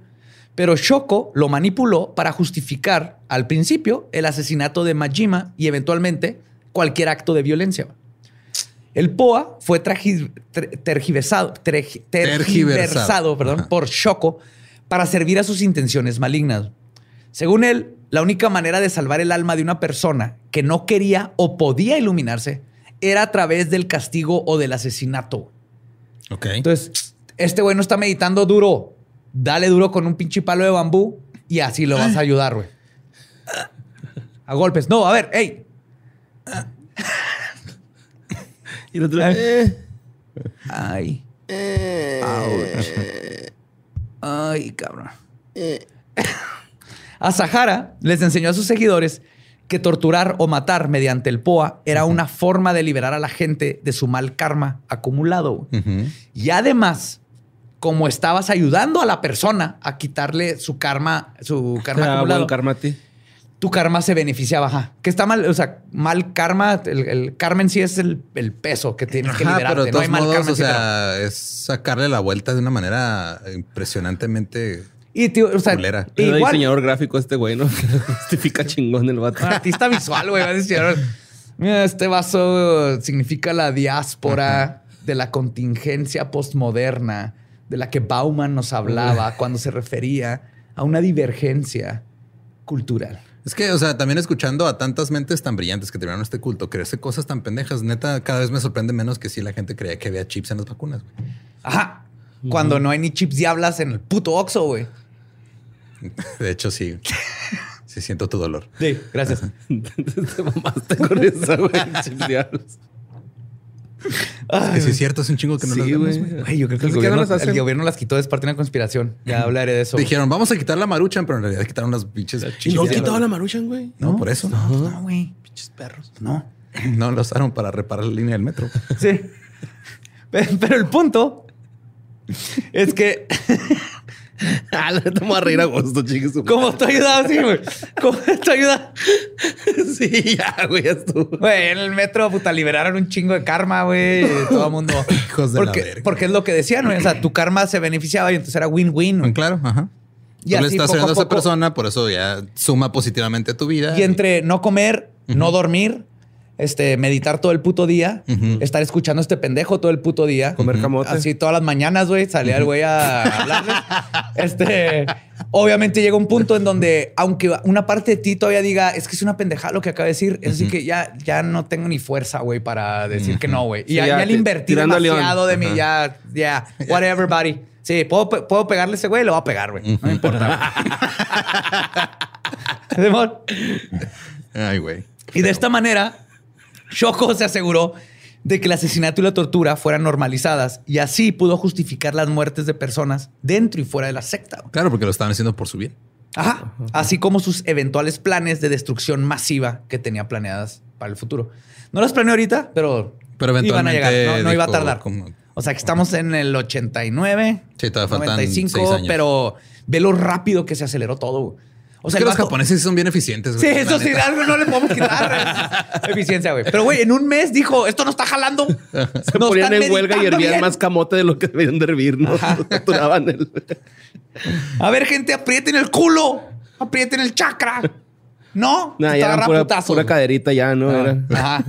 Puro perreo, güey. como el niño de la foto con el buitre. A así ya. mover el chakra, a mover Oye, el un- chakra, a mover el Me, chakra. ac- me acabo de acordar de algo que no pregunté eh, cuando dijiste del anime, que se Ajá. les abría el tercer ojo. También estaba rasgado. El de Tenchinhan no. Pliegue picante. Pero sí está pelón, entonces chance sí. Es una, güey, es una duda. Es una No, duda va- legítima. Pliegue güey. epi... no, iba a decir epicántripo, pero no. No, no me acuerdo Pliegue exactamente. epi... Tiene un nombre bien raro. Ajá. Ajá. Pero existe, es el, el término. Bueno, no sé. Gracias. No lo investigué. Ok. Ya Oh. tengo, ya tengo algo que investigar cuando llegue a la casa. Pero por todas estas técnicas y chingaderas que hacía, Shoko era tan adorado como temido por sus adeptos. Nadie se El atrevía. choco temido.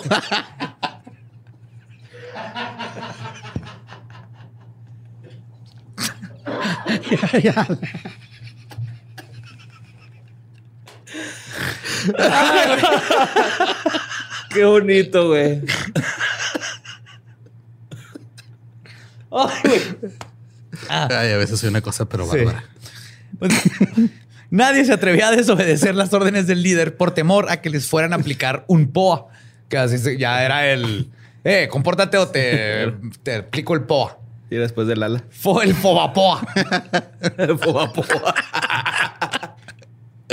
Wow, a toda la, a la mitad de la gente que nos está escuchando, googleen a proa, güey. Mi papá. sí. es la única vez que se va a reír en todo este episodio, mi papá.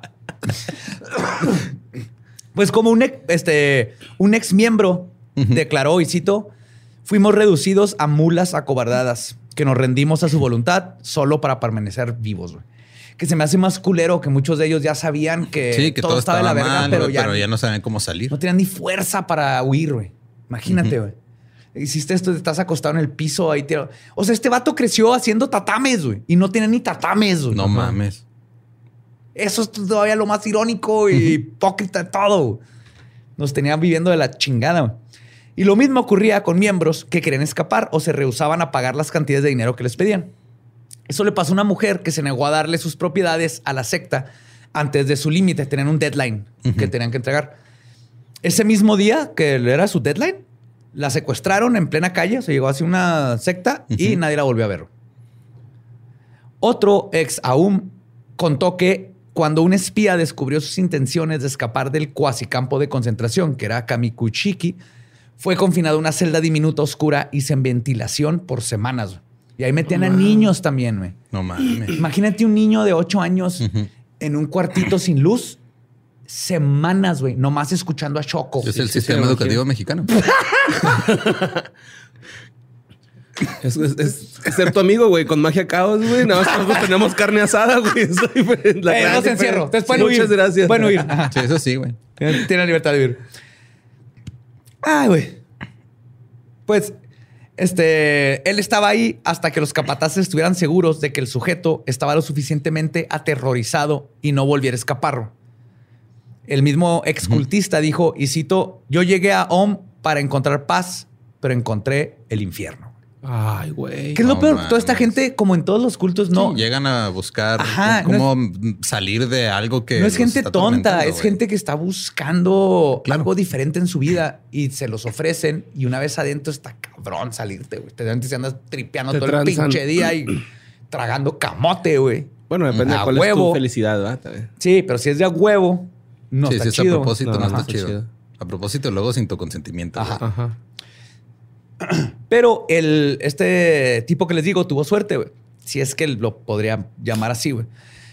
Mientras este, este testigo pudo salir del confinamiento, también pudo observar cómo capturaban a otros miembros desertores y los estrangulaban enfrente de sus ojos. Lentamente. Muy, muy lentamente. güey. Como si trajeran un, un- un suéter de cuello de tortuga.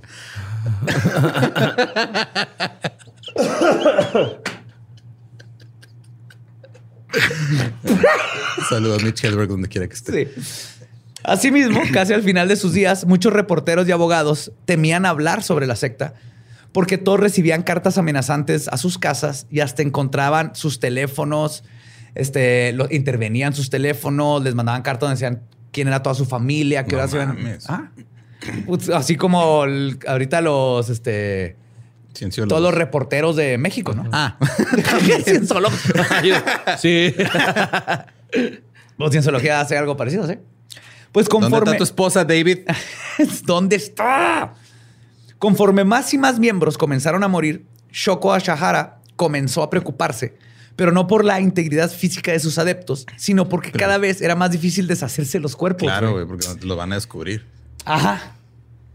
Entonces, a Sahara le cambió el nombre. He pronunciado su nombre diferente ca- cada vez. Pues Choco Sahara, ¿no? Shoko, sí, pero a veces digo Ashahara y Asa, pero es Asahara. Shoko Mira, Asahara. la gente ya sabe Shoko que viene, güey. Asahara. Ajá. Shoko. Aparte dices choco seguido, entonces entiendo. Shoko Crispies. Qué rico. Ay. ¿Y está hecho de arroz? Y, Tenemos y está gordito el, la mascota, güey. Ah, no, ya no tenemos mascota, No, Nos no. prohibieron las No, mascotas. primero en lo México, bajaron de peso y luego ya le, le- lo quitaron de ahí. Ajá. Sí. ¿Dónde están ahorita, güey? Ahí en un cuarto en Japón, encerrados, escuchando a este güey. Tratando de abrir su tercer ojo, güey. Yep. Oh, chocolate era la verdad, pero ahora veo que era Fruity Loopies. pues Asahara le contó su inquietud a su ministro de tecnología y mano derecha, Hideo Murai, ¿se acuerdan de él? Claro. Para saber si tenía ideas. Y Murai, como el hombre de ciencia que era, dijo, ¿y si hacemos un microondas gigante, güey? Wow. No estoy mamando, güey. Es en serio, güey. Es O sea, es- ok, ok, Es ok. Japón, güey. Todo es gigante. A lo que voy. No, no, no. Deja tú eso, güey. A alguien que está viviendo en una época post Segunda Guerra Mundial, Ah, su única idea para deshacerse de cadáveres fue mejorar los hornos. sí. Wow. Los hornos usando radiación ahora, güey. Ajá. ¿Te acuerdas eso que nos aventaron? Vamos a hacerlo una caja y los vamos a aventar ahí adentro, güey. Pero sí. No mames. Pues, ajá. Güey, tienen mechs, güey. Sí, Obviamente, en normal se te queman las palomitas, güey, en este, güey. El proyecto obviamente representaba cantidades astronómicas de dinero, pero por suerte para Shoko, Pero las tenía- donaciones tenía un chingo. voluntarias e involuntarias de los miembros eran suficientes para pagarlo. Y ahí tenían los mil millones. Les sobraba, sí, güey. Les Todavía no, sobraba pero dinero, ya, güey. ya tenían un chingo de Ya dinero. tenían un putero, güey. Iban a construir un microondas gigante, güey. Lo instalaron en los headquarters localizados en Kamikun. Yo en esta parte, ajá, yo en esta parte del anime ya hubiera mandado a la chingada mi suspensión de la incredulidad, güey. Ya hubiera sido aquí se mamaron. Puede haber sido cualquier otra Me cosa. creo el EVA 01. Ese Ajá, robot tiene sentido porque tiene el alma de la mamá Claro, claro. de uno de los que lo maneja De dentro. Eso tiene sentido, güey. Por eso se conecta neuronalmente y espiritualmente. Pero un microondas gigante. No mames. Sí, suena como muy Adam Sandler ese pedo, ¿no? Sí, y lo peor es que no usaron microondas para, co- para cocinar mil camotes al mismo tiempo. Eso lo seguían No. hirviendo, güey. Pero Haciendo alitas secas, ¿no? No, las alitas secas aquí no. No. No. Pues para justificar así todos los miembros así de... Güey, porque están haciendo un microondas tamaño persona, güey. Así que no, no, no, es para basura y otros productos. Así con la forma de persona, ¿no? Como cómic de Uzumaki, güey. Así. Con un botón de humano, ¿no, güey? Hacer microondas, güey.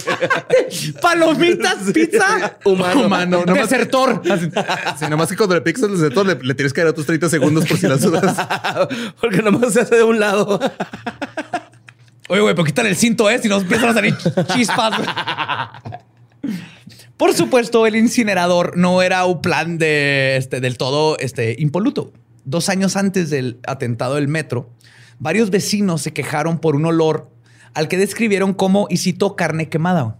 Claro. Una tarde, cientos de personas se reunieron afuera de la oficina de OM para mentarles la madre sin saber que la carnita asada que estaban oliendo eran restos humanos. Asahara salió de su limusina Mercedes-Benz para explicar lo sucedido, porque Buda maneja Mercedes-Benz. La reencarnación de Buda, Jesucristo y Shinji maneja Mercedes-Benz. Y les pidió a sus vecinos reunirse en el parque con un representante del barrio. Dijo, voy a hablar con ustedes sobre este olor. Vamos a hacer esto civilizadamente, güey. Yo soy Buda. Hirosaku Matsukawa habló con Asahara y contó que el supervillano se comportó, y cito, cortésmente y con calma, y dijo con una expresión perfecta y seria, este, perfect- y con perfecta seriedad, que el olor provenía de aceite de soya y Chanel número 5, güey. O sea, sí huele culero, pero tanto. Pues quemado, quién sabe a qué huela, güey. Ok. Así les dijo, güey. Ahora estás quemando aceite de soya y Chanel número 5. Moshi moshi. Ya bien despegado la realidad del güey. ¿no? Yes. Pues cuando Que Matsu- todo el mundo sabe que huele el Chanel 05, número 5. Yo nada más sé que. Menos mi- borre, veo por sus ojos, sé que no tiene idea de a qué huele el Chanel número 5. A Chanel 5. Ajá. Está mejor que el 6, pero no tan bueno como el 3.2. Mm, pero está bien caro, güey. Sí, está caro el güey. Sí. Pues cuando Matsukawa le explicó a sus vecinos lo que le, este, estaba pasando, todos se rieron, güey. Todos fue así de que Ah, estás claro, mamando, ¿verdad? sí. Estás mamando, güey. Sabemos que son personas así. Pues deja tú, eso, no es Chanel número. ¿Quién está quemando Chanel número 5, güey? Chanel número 5 es People. si alguien entendió esa referencia, los amo. Pues Om Chinrikyo se salió con la suya esta y muchísimas otras veces, güey. De esa manera, güey, donde ya como que le valía verga a este vato, güey. Claro, Obviamente pues es es una burla, güey, decirles lo del Chanel fue así de no puede ser ni madre, pendejo, me vale verga lo que estás intentando, güey. Tengo un microondas gigante, güey. Una vaca entera, güey. Ahí tiene el botón de. Brisket ajá. Ajá, Sale el botón de desertor, está el botón de vaca entera. Ajá, Texas Barbecue. Pero las actividades ilícitas de Om Chinrikyo comenzaron a dejar de pasar desapercibidas eventualmente, güey, como pasa siempre, güey. La verdad es que desde su oficialización ya tenía mucha cola que le pisaran y personas que estaban en su contra, este, que estaban en contra de la secta, empezaron a crecer. Específicamente, un abogado de 30 y- 33 años de nombre Tuts- Tutsumi Sakamoto. Sakamoto Sacamos. Sí. Sakamoto era un abogado de 33 años, idealista, bueno en el trabajo y lo más importante, antisectas y organizaciones coercitivas. Eh, un saludo al Pablo. Y su batalla contra Shoko Asahara abriría las puertas a otro nivel de terrorismo por parte de Um Chinrikyo, güey, que eventualmente los llevaría al terrorismo y el notorio ataque en el metro. güey. Pero esa parte de la historia se las contaré en la segunda, este, en el segundo episodio. O esta- tercera. Esta va en el segundo. Ok. Pero sí, de esta saga que es el culto asesino de Om Chinrikyo. Muy bien. Estoy enojado, pero no puedo expresarlo porque pues, pues, estuve advertido desde el principio. Es que es muy cagado cuando tienes a personajes tan, tan objetivamente pendejos, güey. Ujú. pero lo podemos decir objetivamente porque estamos de este lado y ya Claro, pasó, en su güey. momento no. no- Retrospectiva Sí, no, de la 2020. ajá. verga, Claro, güey. sí. Pero la gente que estuvo ahí con este güey, tal vez dices, güey, es que no mames, este vato decía literalmente que era Goku, güey, y la Ajá. gente se la creía a ese grado. Sí, esa Hizo un gente- anime donde es Goku. Esa gente con complejo mesías, no sé cómo llega tan lejos. Güey, pero lo que podía flotar está en verga. Y en su microondotas estaba en verga también. Todo flotaba en, en- en- en clase turista como todos los demás. Güey, pinche desperdiciarlo porque el hot pocket más grande del mundo, güey. Imagínate, güey. Bien caliente, bien caliente, pero- pero frío en medio. En medio. ¡Ah! ¡Hot pocket! Qué rico se me antojó uno. Qué pedo, güey. Está chida, güey, la neta. O sea, está cura. No, no, no, Iba a ser una aventura interesante. güey. Está bien, está en culero, Sí, está pero, güey, está- pero está cura, güey. imagínate cómo se va a poner que tuvieron que ser tres partes. Sí. No, pues bueno. Eh, los esperamos en la siguiente parte de este episodio. Recuerden que los pueden seguir en todos lados como arroba leyendas podcast. A mí me encuentran en todas mis redes como ningún Eduardo. Ahí me encuentran como Mario López Capi. Ahí me encuentran como el Va Diablo. Nuestro, nuestro podcast ha terminado. Esto ha sido Palabra de Belzebub. Podemos irnos a pistear. Felices fiestas. Empieza Yule a festejar nuestras fiestas paganas. Love you.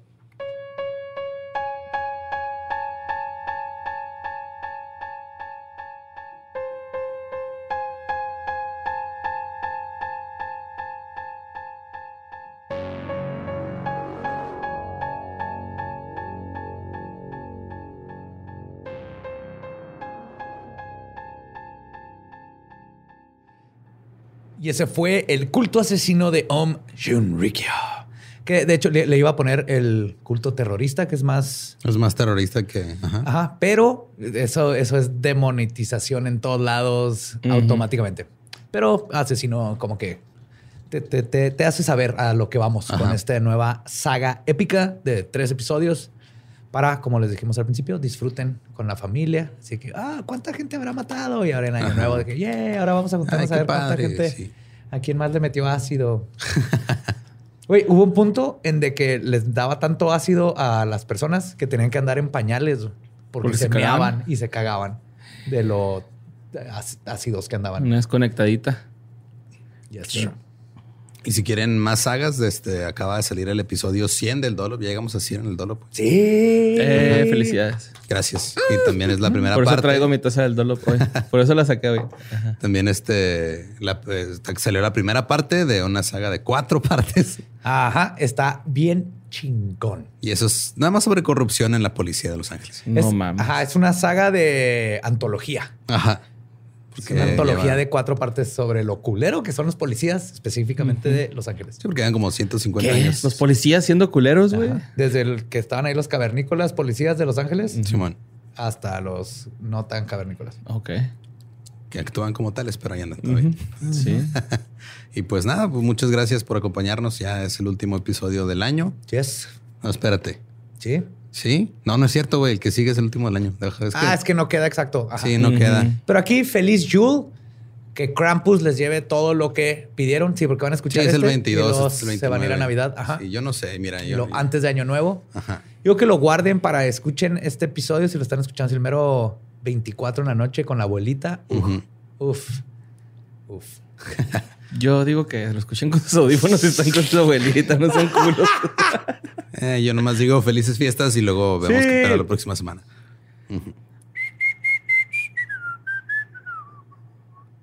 Ya está permitido. ¡Yay! ¡Que comience Yule!